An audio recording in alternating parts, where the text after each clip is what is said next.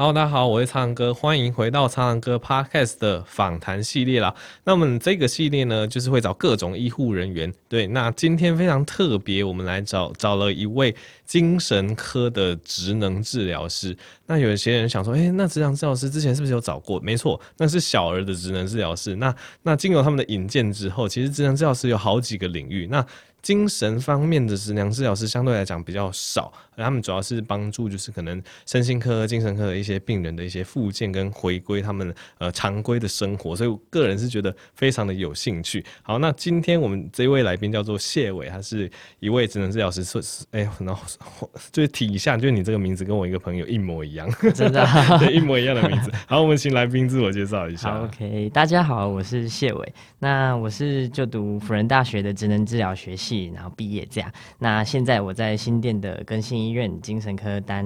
担任职呃精神科的职能治疗师。对，那职能治疗师我们上次有跟大家分享过，他的简写应该就是就是 OT 嘛，OT 对，对，所以我们等下可能会讲到蛮多这个 OT 这个简简写，嗯、那跟 OT 相对就是 PT，就是就物理治疗师这样子。好，那我们一样就是各种来宾，我们都会问一下，哎，为什么当初会选择职能治疗？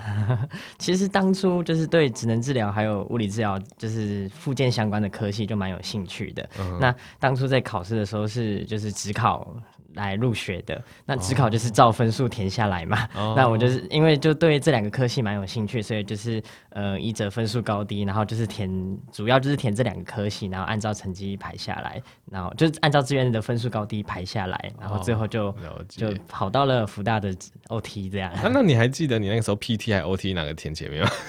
好像。就是我看了历历年的，然后就是看分数高低而已。哦、对啊，okay. 没有特别说哪个填前、哦、哪个填后。所以，所以你那个时候是就是针对可能就是这这一类附件，就是 OTPD 领域都有兴趣、嗯，然后就是一路给它填下来。对，是都有兴趣、嗯，但其实现在想起来，其实对这两个领域也不是那么熟悉。熟悉，对，哦、所以就所以你那个时候对这两个科系的了解是什么？就是以前就是叫复健，哦对，以前就是跟复健有相关嘛，然后呃主要就是他呃就医技人员吧，我可能对，嗯对，因为从小当然幻想过当 考医生，但是又考不到这样，嗯、那就是对医技人员蛮呃呃就是医疗业蛮有兴趣的，然后觉得自己的呃跟呃个性啊，然后跟一些兴趣觉得还蛮符合就是复健这块这块的，所以就。有、嗯、有去填这样、嗯，那后来你就是进到职能治疗嘛？那对，那因为你填的时候应该会有一副一份憧憬，然后一份理想在。嗯、那你进到职能治疗学系之后学的东西，就你开始了解这个领域之后，哎、欸，有没有跟你的期待有一些落差？还是你觉得哎、欸，其实真的是你感兴趣的东西？嗯，说是落差是还好，对，就其实越学就越有兴趣，这样。反而是一开始学就。呃，应该说一开始学，因为都是一些基础学科，对，然后就会觉得有点无聊啊，然后又很繁琐，嗯，就想说，呃，到底纸质要读解剖啊，然后要读一些什么生物，到底要干嘛这样？哦，对，那但是因为这些都是基础的方面，基础医学方面啊，然后读到后来就是更专精于纸质，甚至到后来实习的时候，直接进入临床接触病人，然后就觉得，哎，嗯，欸，这个。呃，是我蛮爱的一个工作，然后或者是蛮爱的一个领域，这样、哦、对，所以落差是没有到很大，然后就有越越来越喜欢这样。哦，我觉得这样不错，因为、嗯、因为我觉得像我们呃三类组很多科系，其实怎么讲？因为我觉得可能考试制度还是怎么样，大家考试进来之前可能未必真的很清楚知道还是什么，然后有些人比较幸运，可能像像你或像我们是读一读就觉得哎、欸、还还不错，蛮有兴趣的、嗯、啊，有些人可能读一读就觉得。不是他心中想的这样子，他可能就会转系啊，就会 failure 之类，就会 就会失败。对，所以我觉得哎、欸，还蛮有兴趣。那那我们因为这上次我们聊过职能治疗，我们这次就不要聊太细，就是职能治疗求学的时候。那那个时候呢，我们有聊聊到这个职能治疗有三大领域嘛，就是所谓的生理。然后小儿跟精神，精神，对，那上次 Melody 跟我分享，主要是分享一些小儿的一些故事，然后怎么样，然后走精神的职能治疗，这相对来讲应该是比较少数，我自己也比较少遇到这一类的人。那那跟我们分享一下，哎，为什么当初的选最后选择的精神领域？嗯，好，这边跟苍兰哥先就是小小更正一下，其实我们现在、嗯、呃，可能依着现在政府的长照政策啊、嗯，然后跟一些社区资源，就是我们还有多一个社区的领域啦，哦、就是精神生。理小儿跟社区四大领域，对，有点像现在像是四大领域这样。嗯、对，那呃，我自己会选择精神，呃，就 就现呃现实层面来讲，嗯。就是投履历投到了，然后就跑到精神科这样。对，那呃，其实我自己在实习的时候，对于精神科、呃小儿科、生理科都还蛮不排斥的，都蛮喜欢的。嗯、那呃，到了精神科之后，呃呃不，因为我们班有很多同学啊，或者是有一些同辈，其实对精神科会有一点排斥。对，那可能会有一些既定的印象，或者是一些呃，就会觉得嗯。不是不是那么的复健，跟复健跟我们所想象的复健没有那么太大的相关。哦、对，对嗯、那我自己实习后就觉得，哎、欸，其实这蛮这跟 OT，因为其实连呃职能治疗在以前的历史就是从精神科是第一线发展出来的，哦、对，然后才后来才延伸到小儿科、复健科这样。那呃后来就是觉得，哎、欸，其实 OT 然后在精神方面是我们可以呃应该要更认识它，然后会。要更多琢磨，那我觉得我不排斥，嗯、然后加上呃刚好进到了这个工作，这样，然后就还蛮喜欢的，然后就就是想说呃就来做做看这样，所以就是目前就是走精神科的职能治疗师这样。OK，哎，其实我觉得你刚刚讲到有一个重点就是。嗯就是大家对于所谓的复健领域，大家可能复健就会想到，最多人可能是类似，例如说运动伤害，那运动伤害可能一开始有一些失能的状况或怎么样，或老化退化需要复健，这大家比较直观想到的。嗯、那小儿可能有一些，例如说呃脑性麻痹啊，有一些张力过高，他可能会也会需要复健，这个大家我们想象都想得到。但是对对。讲讲到精神的复健，就会觉得哎。欸好像比较抽象一点点，对，对，因为因为可能大部分身心科病人他并不一定有真的，比如说手脚有什么问题，嗯，肌肉有什么问题，然后想说，哎、欸，那精神领域的复健是怎么样一回事？对，我刚才听你这样提，我也是突然觉得，哎、欸，对，的确，对，觉得精神的复健到到底是怎样的？是要不要跟跟大家分享一下？可以，可以。其实精神科的病人。呃，简单来讲，他们就是一些呃精神上啊，可能跟一般人不太一样，或者是会有一些失能的状况。那这些失能的状况可能会造成他们。呃，影响到他们情绪，影响到他们的生活，那、甚至间接影响到一些，呃，间接或直接影响到工作啊，呃，如果是学生就影响到就学，对，然后与朋友的交呃交际啊，这种相处，人际相处这样。那我们帮他复健的，就是呃呃，假设一个、呃、举例来说，一个忧郁症的病人，嗯、那他可能因为情绪的关系，因为症状发作的关系，然后让他。嗯呃，三餐都不想吃饭，然后只想窝在家里，不想去工作。嗯、那我们为他做的可能就是，呃，帮他从事一些活动，然后让他可以逐步的返回社区啊，跟人去做一些接触互动，然后再去就是啊，比如说他不吃饭，我们就帮他安排他的日常生活的作息，嗯、把他呃规律好，这样那呃。回归到他的日常，就是我们所谓的复健，嗯、对，就是在我们的精神科来讲，就有点像是我们我们帮他做的复健这样，对，不是那种生理上手手痛脚痛的那种复健这样。哦 okay 所以简单，简所以简单来说，应该我们对于复健不应该那么狭隘了。对，那么对对对，不是说肌肉的一些复健，或是一些手脚不方便，然后让让他开始有功能才叫复健。就应该说，一个人从一个失能的状态，要让他。回归到生活的这整个过程都叫做复健，这样。其实那个世界卫生组织好像有定义，就是健康吧，好像叫 well-being 还是什么的。对，对，对，就健康其实是身心灵的健康。啊、那我们呃正常人或者是大家都会觉得，哎、我可能手痛脚痛啊，感冒了，生理上的不健康就是不健康，对对对，那其实就会忽略另外一块心理上的不健康。哦、对，没错。对对对，对所以我们要照顾到。了解，所以最简单，再更简单一点说，其实例如说，可能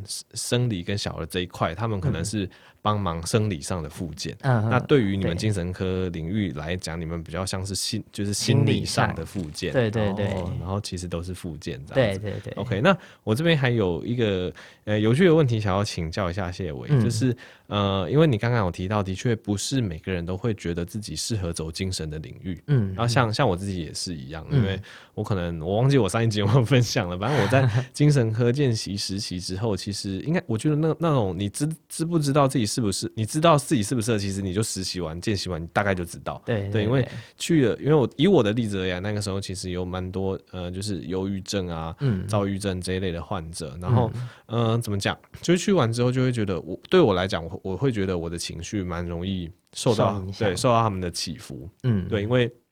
身心科、精神科问诊很重要，其实你就是要倾听，你就是要同理。那当然这些呃基本的技巧我们都知道，可是那个时候我就是很难去让我自己的情绪完全不受他们影响，因为可能就很多人他们真的故事都蛮悲惨的，他们真的很想跟你倾诉这些。那倾诉完，他们觉得好很多，可是我那个时候就会觉得我的情绪也被。带下去了，到了对啊，这是忧郁的部分啊。有一些可能它是一些有一些，譬如说妄想，或者是有一些幻觉之类的。嗯、然后这些妄想幻觉，你说要我同理，我会觉得我我做不到。对，就是因为你一个没有幻觉的人，你要怎么同理一个有幻觉的人去想象？我会觉得我我那个时候见识起我，就觉得哎、欸，在这一部分我好像没有那么的适合。那我想请问一下你的你的呃你的经验，就是说，哎、欸，那那个时候是怎么样的状况，让你觉得哎、欸，其实你蛮适合精神科这个领域的？嗯。因为精神科简单来讲，我们只能治疗在精神科就是会用各种活动去做治治疗的，嗯、呃，应该说以活动作为媒介来做治疗。那我从小就是一个蛮爱玩的人，哦、那所以就会玩很多一些活动，例如，呃，以精神科来讲，我们会用一些音乐啊，嗯、那或者是一些书画啊，然后或者是歌唱啊、团康这种。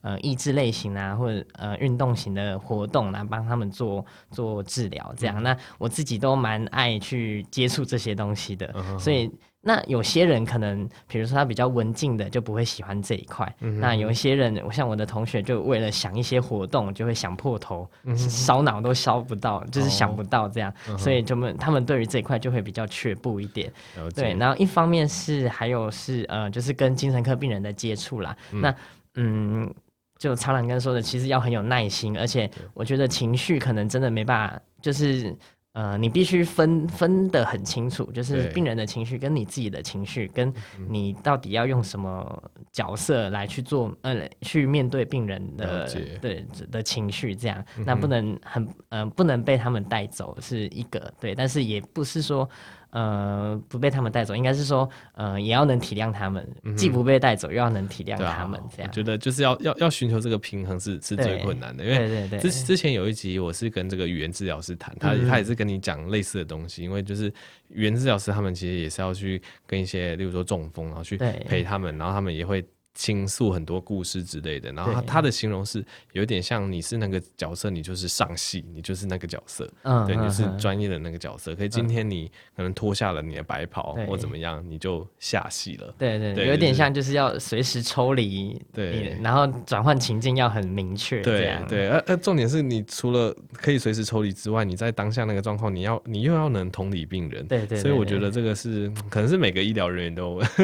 都会需要。做到，对啊，做到面到面对的这件事情。好，嗯、对。那我想请问一下，就是精神的一些职能治疗，你们跟其他的医护人员，包括可能精神科医师，或者是其他像 PT 啊，或者其他心理师，嗯、你们的一个合作方式是怎么样？嗯嗯、呃，精神科其实蛮讲求一个团队医疗的。那呃，我简介一下，就是我认知到的精神科我们会有的一些成员好了。那主要就是医师嘛，嗯、那少不了护理师这样，那就是病房端可能医师、护理师，那呃还会有一些护佐，对，就是。呃呃，就呃辅佐一些护理师，或者是呃辅佐一些可能需要，因为我们精神科病人容易会有一些暴走、暴走啊、暴冲的行为，那我们做的处置方式可能是像是约束啊，或者是把他们有点像。呃，微微的限制他们的自由，这样对，嗯、那需需要有这些护护理辅佐的技术员去帮忙协助，这样。那医师、护理师，呃，还有护佐，然后在一些医技人员，可能像是精神科的职能治疗师，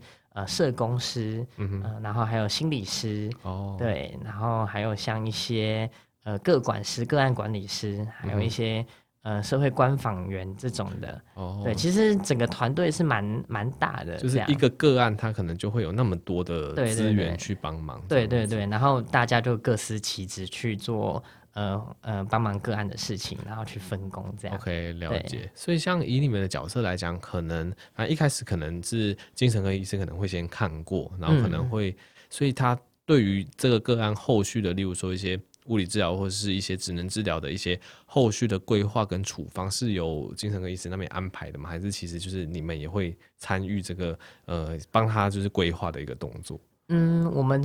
呃可能现在医疗的的呃方向吧，就是有点像医师会统筹，然后我们可能就互相讨论这样，嗯、那没有一个。可能没有一个分，应该不叫分配吧，哦、可能就是呃大家有各有各觉得，哎、欸，我们应该在哪一块可以帮助到病人，然后就会去、嗯、去就是自己去去讲这样。对，那我这边跟苍兰哥也是小小纠正一下，哦、呃，在精神科。比较少看到物理治疗师啊，哦，对对，因为物理治疗师可能会比较偏向呃生理方面，真的是生理方面，对对对对，心理方面主要还是你们这边，对对，真的呃比较少见到这样，对对，大概就是精神科 OT，对啊，心理师这样。好，那那接下来就请那个职能呃谢伟职能治疗师跟我们分享一下那个。嗯、呃，目前你是在那个更新那个更新医院的，算是精神科病房嘛？对对对，精神科病房服务。那可不可以跟我们稍微讲一下你的工作内容？工作内容好，对。那呃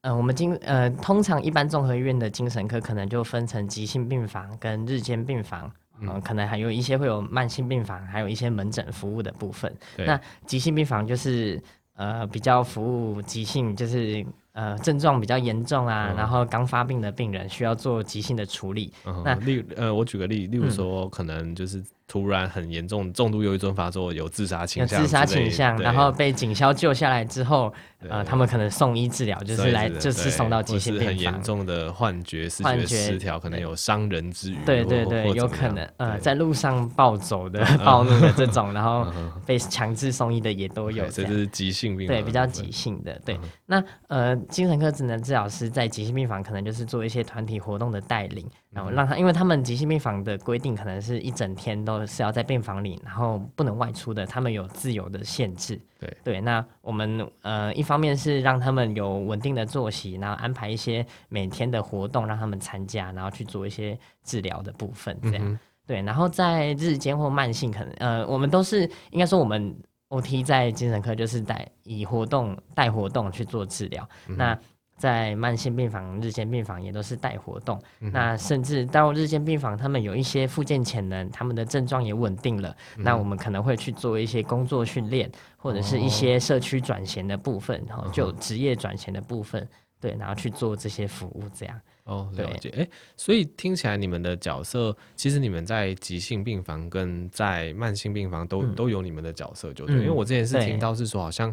急性可能大部分可能药药物就还没有那么稳定，还需要药物控制的状况下，这时候你们去带活动还是怎么样？是也是带得起来的吗？嗯、呃，也是带得起来的。OK，对，那呃，其实有一些有一些个案，就是其实呃，他们一吃完药，可能隔天隔两天，他们的状态就明显差很多。很对，那其实这时候去做介入，是可以帮助他们更快恢复到原本的样子。哦，对对对，所以。呃，就看那个时间，然后呃，是都都会带活动这样，就是从是也是有效的。即。兴到可能日间、嗯，对日哦日间可能观众也也不太懂，日间可能就是有点像，哦、你可以可以可以、哦。好，那我简介一下日间病日间病房，呃，日间的意思就是他每天来。呃，每天来我们医院做活动，嗯、对，然后他可能早上九点来啊，然后下午四五点就离开，有点像上课来上课。其实我们都会说来上课，那我们都会把这些个案称为学员，呃，来学习的，嗯、对对对，然后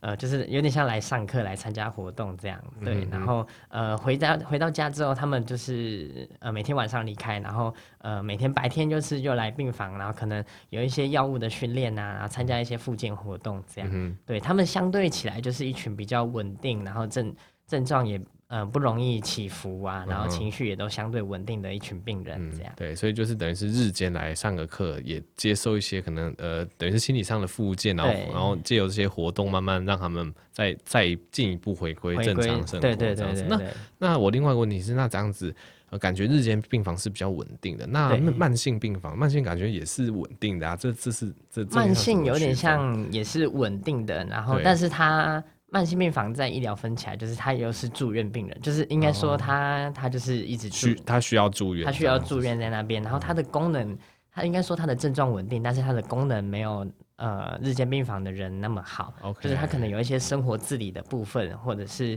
呃一些呃就是他没办法去处理他自己的自我照顾，这样那需要在病房端就是更结构化的环境，然后去帮忙做呃。就是更多的训练或更多的医疗照护，这样、嗯、了解。这样感觉可能简单，可能也未必，但听起来我的一个严重度排排序就是急性，就是一个最最严重需要立即处理的。然后可能急性稍微复原之后，可能会转到慢性嘛。然后，呃、对，然后如果再更好的话，就变成他就是日间病房，他就只需要白天来上课，然后对，然后晚上一样可以回家。对对对。那有一些其实急性病房。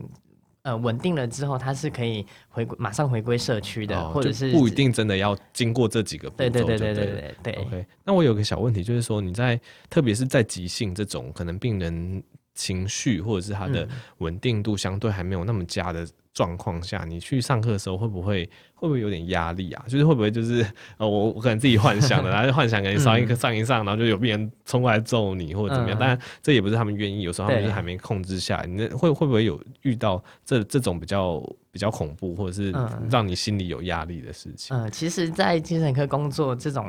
这种压力是一直都会有，对对。但是其实嗯，所以我们也一方面也有说到，刚刚有很多工作人员。帮忙对，帮忙这样。那呃，我们自己就是也也要能适时的判断这些情况，对。所以在精神科病人，呃，精神科跟复健科有一些差别，就是我们要更能够去判断病人的一些状况，嗯，对。然后呃，当然我自己也有遇过，呃，无论是病人打架，或是病人骂我，对，或者是。呃，病人之间互相也是谩骂、吵架，对，都有遇过啦。好啊，对对对，没关系。哎、欸，我们上半段的访谈大概先先到这边，因为我们等下下半段有更精彩。因为刚刚我们大概讲了就是精神科职能治疗师的一些日常工作状况。那等一下想要请谢伟跟我们分享一些，就是呃遇到一些比较特殊个案，可能是让你呃特别印象深刻，可能是好的，或是啊真的你遇到觉得非常失望，甚至揍你。我举例，所以可能都有这些案例。我们等一下再请谢伟跟我们做进一步的分享，那那我们上半段先到这边，我们就先休息一下，马上回来。Hello，大家好，欢迎继续收听呃，苍蓝鸽的精之精神呃职能治疗师的访谈的下半部。好的，那上半部我们聊了非常多精彩的内容，那接下来我们请呃谢伟职能治疗师跟我们分享一下职场上啊，总是会遇到一些好的经验跟不好的经验嘛，那有没有一些好的经验或是不好的经验跟观众分享一下？嗯。好，嗯、呃，其实，呃，讲先讲不好的经验，好好好，好，好，对对对，那，呃，不好的经验就是，呃，其实。呃，我不知道大家有没有看过《我们与恶的距离》这一部片，这一部台剧，这样对。那呃，我的病人啊，就曾经有问过我说，就是他觉得他生这个病，那为什么是他？就是他讲的这句话，为什么是我？嗯、那这一句话刚好跟那个那一部剧里的台词就是一样，对，就是其实精神科病人，或者是也不一定是精神科，我觉得任何生病的人都会想说，为何为什么是我？呃，为什么是我得到癌症啊？为什么是我？呃，流产的 这种，对对对，那呃，就是他们他们就会不知道自己为什么生病，然后生这个病就像好像得了绝症一样，绝症一样，一辈子都毁掉这样。那其实呃，就是会就会觉得蛮难过的，就是因为我也想问为什么是他，嗯，对，因为这种就是以现在医学来讲，还是很呃没办法完全的。找出真正发病的原因，这样对，对。那呃，其实我们能做的就是，我觉得就多鼓励、多陪伴这样。那呃，精神嗯，精神科有时候我们能做的有限，那他们可能有时候是缺了一个人，就是可以听他们讲话这样。对。那所以我觉得我们能做的多陪伴、多鼓励这样。那其实这就是蛮难过的事啊，就是。可能我们这种医疗环境啊，面对病人都会觉得说，哎，为什么是这个？可能家里再有钱，那结果生了一个病，那些钱也用不掉。嗯、那或者是家里可能好像，呃，幸福美满，那结果一个生了一场病啊，或者是得了这个病啊，然后造成因为他，然后还整个家里就是整个都都不一样了，这样、嗯、对，就是这是蛮难过的事。对对对，其实我觉得真的会，就是怎么讲？有时候，当然我，我我我有时候也也也不敢说什么从病人身上学习还怎么样，可是可是有时候你就是会看到某些可能年纪也明明就没有跟你差多少，嗯、对，像像像我们科的病人，大家呃，对，反正儿科我们通常是十八岁以下，嗯、但是。呃，病房里面其实还是会常常看到十八岁以上的人，因为这些人他们他们的病是其实儿科的病，他们可能小时候是这个病，但早早长大，我们常常会说终身保固，对，他可能是先天性心脏病，可以他现在是二三十岁的人，那可能进到病房一样进到我们的病房，哦、所以有时候我们的确也是会看到说，嗯，可能跟我们年纪差不多，甚至比我们大，或者是比我们小一点点，然后就会觉得说啊，人家。人家生这种病还也是很努力，还是怎么样？然后，嗯、然后，然后，这这是比较乐观，要鼓励自己啊。另外一方面也想说，会不会有有一天，就我们也生了一个病，然后还怎么样，就会觉得说，哦，是不是要及时行乐一点？我觉得在在医院里面多多少少都会看到，就是生病的各种人间百态，就会有这样子的感触。对，对，对，对啊，OK，那。那其实你刚才说到聆听，那听起来一个团队其实也有蛮多的，就像刚才讲有临床心理师、有社工师，应该每个人都是可以给病人一些资源。对对对，OK，、嗯、好，那那你有没有遇到一些比较让你印象深刻的一些可能一些暴力啊，或者是一些让你有点比较畏惧的一些状况？好，呃，我分享一下我实习的时候，因为实习那时候我们的身份也还是学生，对、嗯，然后我自我的我在实我的实习单位它是一个疗养院，就是。精神有点像精神科的专科医院的感觉，嗯、对。那呃疗养院它呃当然它的症状就会更严重啊，有有一些症状更严重，然后人就会更多什么的这样。嗯、然后我在实习的时候，呃我就遇过两个女生、嗯、女病人，嗯、就是发生暴力、发生口角，嗯、然后我觉得最可怕的。最可怕不是暴力，是女生扯头发哦，因为互扯头发，互扯头发就是互相骂、互相扯头发。我觉得我不用想，就是我我光看我都觉得痛，然后我都开始保护自己的头发。就他们也不是对我暴力，他们互相暴力，但是我自己都很害怕。对，那呃，一方面那个场合是我应该说我是第一个呃专业的人，算是相对专业的人在那边，就是不是病人的身份在那边。然后嗯，所以我。必须去做一些处置，这样。嗯、那因为我们老师，嗯、呃，应该说，因为我还是实习生，所以，呃，我们的老师一方面也不会，应该说也不能，或是也不会希望学生受，因为在实习受到一点伤害。虽然这是要学习的，但是又一方面又不能受伤，对所以我就去。然后我们老师看到之后，就是。呃，就帮忙架开啊，帮忙处理这个纷争。嗯、然后事后他就跟我检讨的时候，就说：“那你为什么不来帮忙？”然后我就说：“ 我就说，呃，我我想帮忙，但是你又叫我不要帮忙。”就是他那时候也人手不够，但是他又不希望我因为过程中然后受了一点伤啊什么的，对，然后就蛮好笑的。呃，但也不能说好笑，就是蛮印象深刻啦。毕竟说第一次接触到这种，对，这算是第一次比较印象深，就是暴力的事件这样。那对，那。那照理说，这种状况发生的时候，是应该要可能请你刚刚讲的那些帮忙人，嗯、就帮忙压制的人来，嗯、然后驻警之类的。其实就看情况，呃，嗯、会有驻位警卫没有错。这样，那一方面当然不会希望是自己处理，就是先先找支援，对，对，因为一定不会只有你一个工作人员嘛。那先就先就先找支援。那如果是你可以处理的情况，其实我们也还是会呃。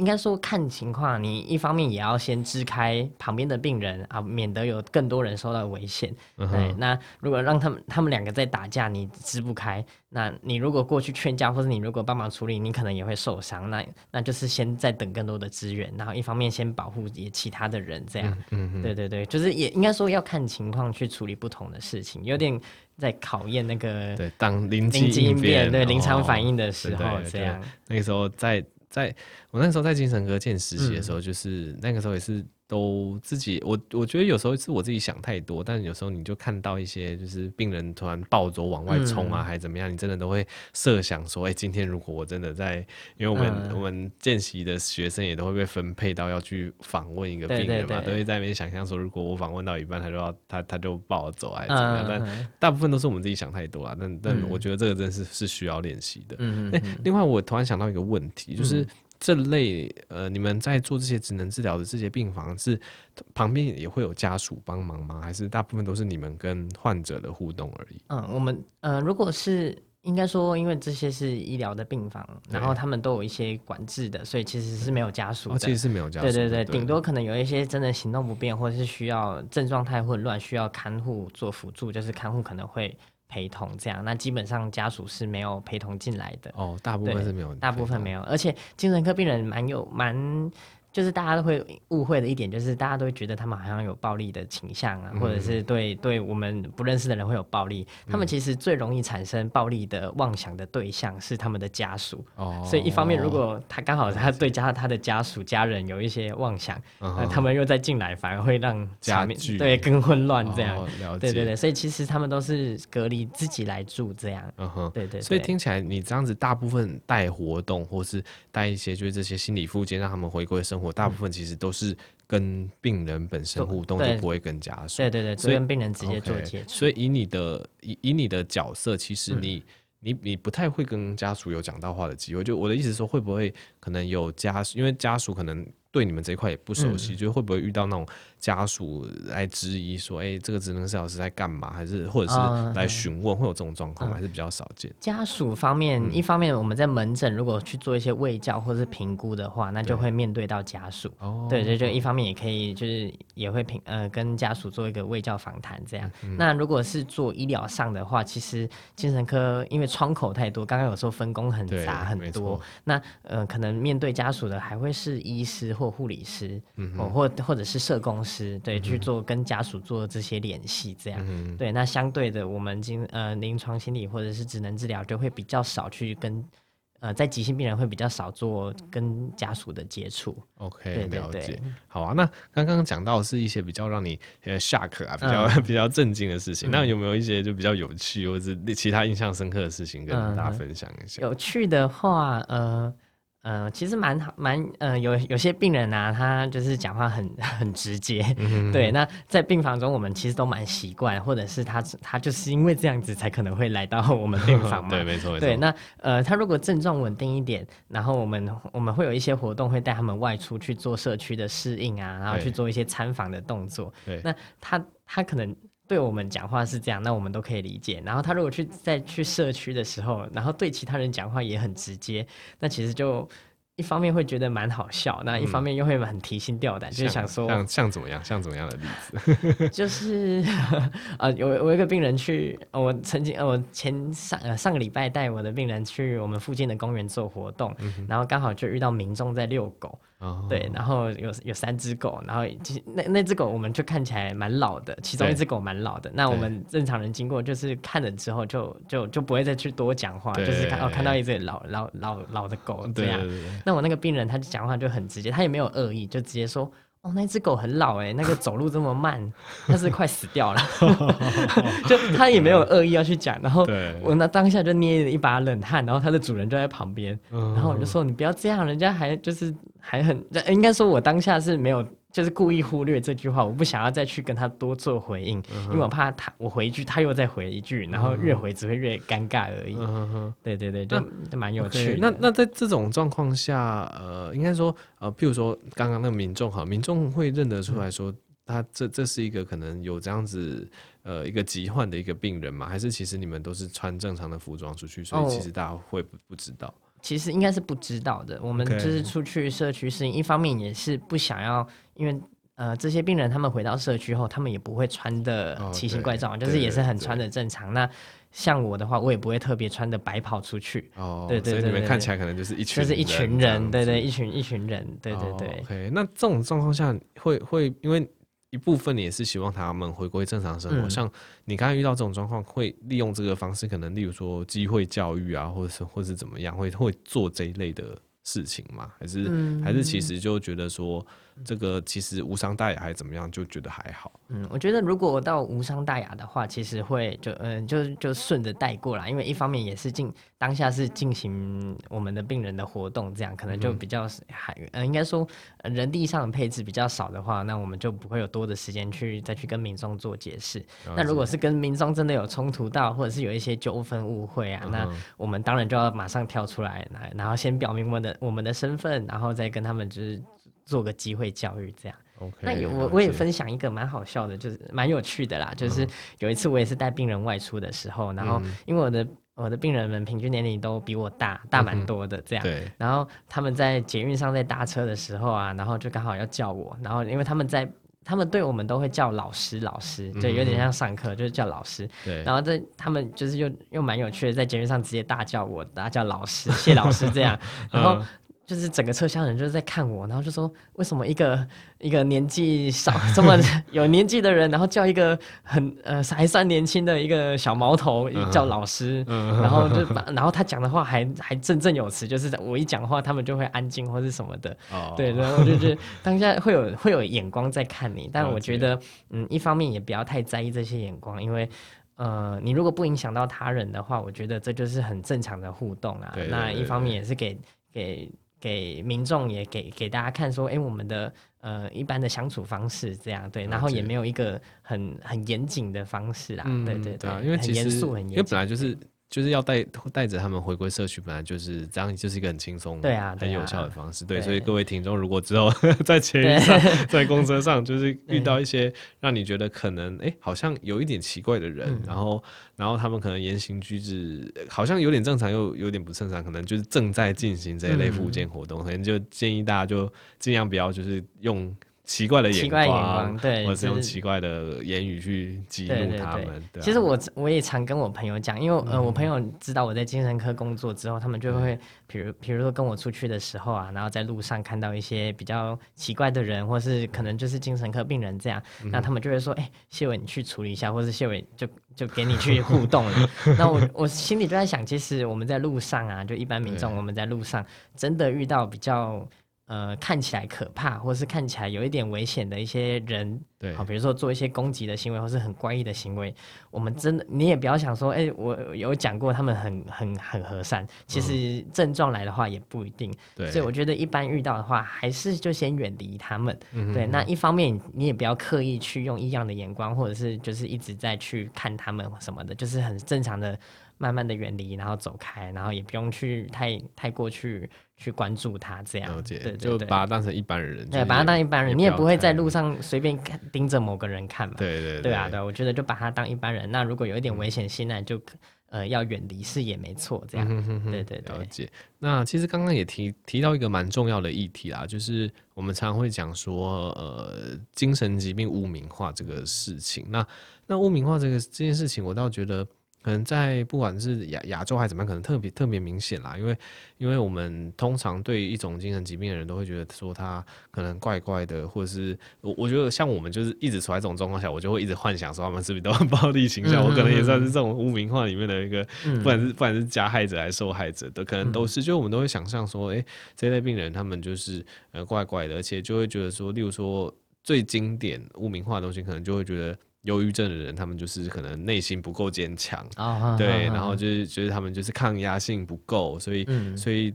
各种污名化，就各种我们错误认知的结果，都会导致相关的患者患者他们更不敢去就医，嗯、然后更不敢去寻求医疗资源这样子。那那因为你毕竟就是在这个圈子打滚，你对这方面有没有什么认知，或有什么事情就是可以跟观众就是宣导或分享这样子？嗯其实，呃，工作实习啊，然后加上读书啊，就是。呃，接触了之后啊，就觉得其实精神科病人真的大部分真的是一群很可爱的人，而且他们都相对单纯，嗯、然后也很有礼貌，也很就是在生活中或者是附件中也很有努也很努力这样。嗯、那虽然他们的个性啊，有一些人可能真的偶尔会比较古怪一点，对，嗯、但是我相信他们都不是有意的，对，嗯、也也不是有意要害人或是伤人的这样，对。嗯、那甚至他们对于攻击人，他们反而是畏惧，就是。他们都已经害怕跟人相处了，怎么还会去攻击你？哦、也没错。对，就是如果大家换个观点去想，对，对，而且他们在社会上真的是相对弱势的一群人，对，所以我觉得，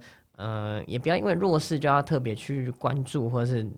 呃，或是特别给他们，呃，看他们怎样的。对，嗯、我觉得就把他们当一般人，那他们的弱势就会慢慢提升，回归正常了嘛。嗯对啊，那，呃，他们其实现在污名化，我觉得也。就是大家难免都会有一点污名化，我自己接触之前也都会有一些想法。嗯、那呃，其实我觉得除了我们社会大众啊，新闻媒体其实也是呃蛮蛮重要的啦。就是现在的媒体生态，都莫名其妙都是说什么哪个人杀人，然后他有什么精神疾患，对对对对，什么精神疾，或者是 现在大家就会把精神科病人或是精神疾病。跟免死金牌画上等号。哦、对啊，对啊，就觉得哎，他杀了人、犯人、呃伤了人或犯法了什么，他他就不会死刑，不会有有更多的司法上的处置。对，那我觉得这也是可能一些呃相关的人物啊，可能政治人物或是一些官员啊，要去做一些呃法律上的修改啦。那其实呃，我觉得嗯，就是污名化，应该是说污名呃暴力的这些病人，可能只占了。非常五趴不到，非常少，对，非常少，非常少的人。可是我们会把这五趴放大到全部的病人。哦，对，对。那我觉得，对于稳定的病人，或是对于我们这些工作者来讲，是非常的。呃，我应该说就是会忽略了我们的努力，然后也会让我们很灰心啦。嗯、就是我们的做的这些事情，或者是病人的努力，就这样被抹杀掉了。嗯、对，可能有一个人因为做了这件事情，又被媒体放大，就说哦，又是精神科，对，又是精神科。哦、对，其实就有点像一竿子打翻一船人。嗯，对。如我我就有时候就在想，蛮有趣的。如果改天某一天是一个女生，好了，就举例来说，一个女生好在路上打小孩，那我们。我们不会跟他不会说全世界的女生都打小孩，哦、对，就有点比较夸张的举例，就类似这样，嗯、对吧？那呃，其实就是媒体啊，或者这些人物，我们我们很多人都会觉得他们伤了人之后就会没就会呃没有逃就可以逃过法律嘛。嗯、那其实我觉得应该要修正成，就是对于症状稳定的人。呃，或者是应该应该说，真的症状发作的时候，然后去伤了人，然后才去评估他的一些法律的呃后续的法律的问题，这样。嗯、那、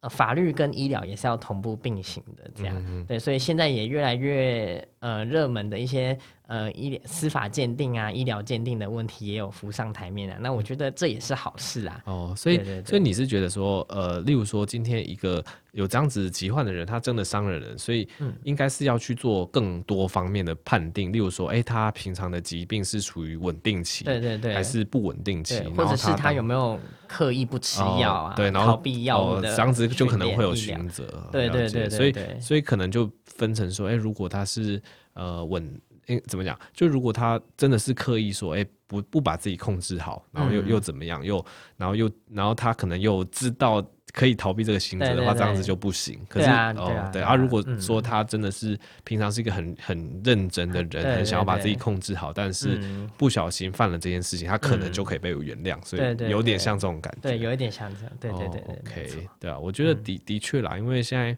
现在民众，因为我我自己是没有非常仔细去研究这每一个的报道，但大部分的风向，媒体的风向带起来，好像都会说，啊，他就是因为靠着这个免死金牌就去做这件事情。我觉得也也相对来讲是非常不公平的，觉得他们这样子讲也非常不公平。对啊，对啊，OK，很可惜的这一点，就也希望大家可以一起努力，或者是有听到这段访谈的话，也是可以觉得，哎，有多一点的想法，或者是多一点的关注，这样。嗯嗯，对，好，OK，那。那你目前也是任职这个呃精神科职能治疗师，那未来有什么特别的相关规划吗？还是目前就想说啊、呃，就继续服务这个精神精神疾患的病人？未来的话，呃，其实自己是因为也才在工呃医院工作一年啊，然后想说可以再增进一点自己的临床上的一些经验啊，还有临床上的一些治疗的实力，这样、嗯、对。然后未来可能嗯会想要把呃应该说。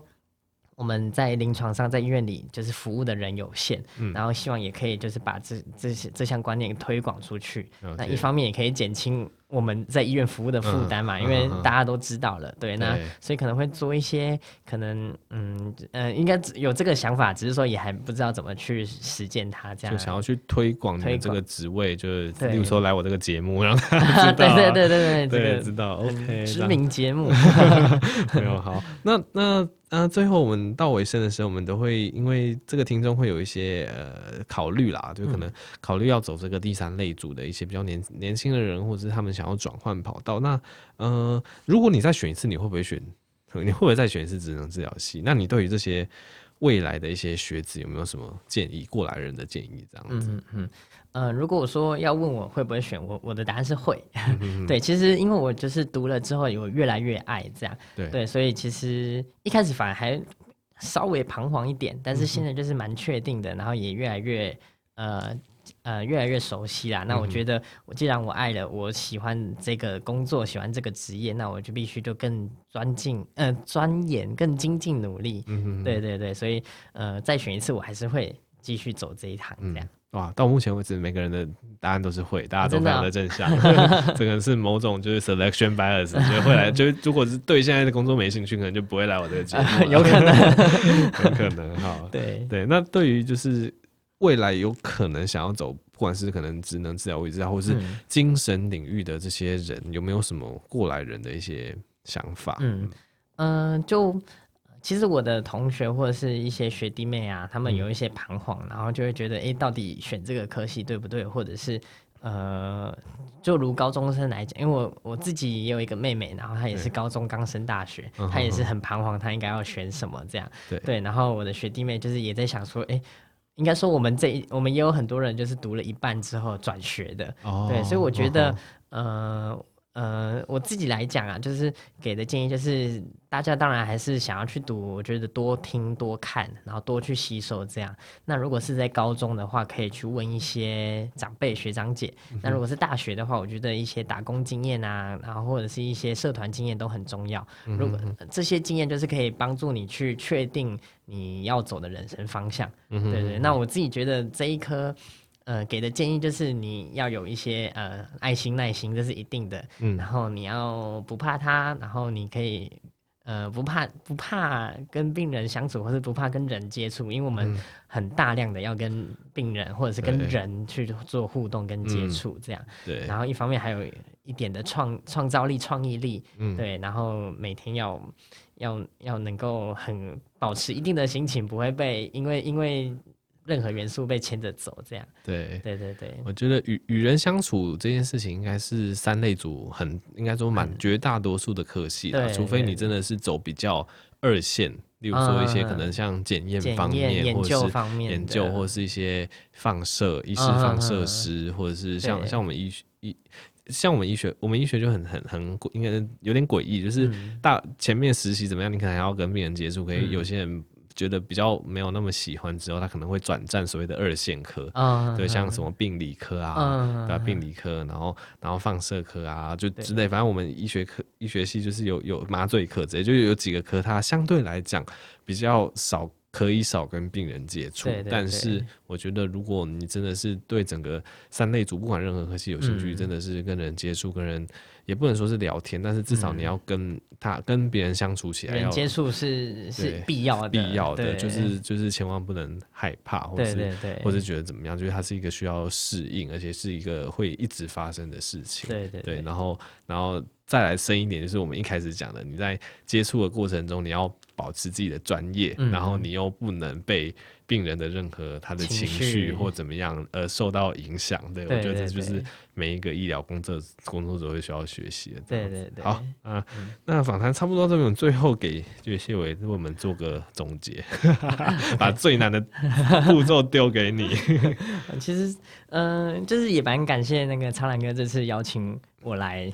就是来来跟大家分享精神科或是精精神科职能治疗的一些事，这样。那呃，其实从小就觉得自己走来，目前就还蛮顺利的，就是也有找到自己的路啊，然后蛮热爱自己的工作，然后也可以。顺利的找到工作，这样，对对对，就就也是蛮感谢路呃一路上帮的帮忙的老师啊、朋友、同学这些，对临床的老师或者是学校老师，呃，无无论国小、国中、高中、大学都都是，而且 你蛮幸运，你遇到那些患者可能也都是你的老师啊。对，这我们都常常会说，病人也是我们的一个老师啊，对，我们就互相在学习是真的，对对。对，然后也。感谢我的家人，就是对，就是支持啦。对，因为有些可能是你想读，但是家人可能会呃逼着你，或是不要让你读，对，不要让你读啊。对，会都就就还还蛮不错的，对自己还算一个蛮幸运的人。找到自己的兴趣真的蛮重要的。对对对。好，OK，那我们今天访谈就差不多到这边。那一样，最后跟大家。宣传一下那个节目的宗旨，这个节目的宗旨就不管你是多冷门，然后多就是莫名大家会觉得莫名其妙啊，什么医院里面有这个这个这个职位，还是怎么样？我我我我，哎、欸，前几天遇到一个什么类似放射物理师哦，还是怎么样？就是那一般我有点忘记，反正就是连我听都没听过的东西。他说啊，苍哥，我也想要找你，没关系。就是如果你是任何医院里面的，我们都说自己是小螺丝钉啦，但是。小儿心在医院里面很重要，但放到外面可能没有人知道你在干嘛。那、嗯、如果你有兴趣，对，反正我们就是会做这一系列的访谈，然后是希望让更多的医学上尝尝试，还有更多的个人的经验分享，就是传递给大家。好，那么我们这集就先到这边，那我们就下集再见，记得追踪唱歌的 Podcast，我们就下集再见喽，拜拜，拜拜。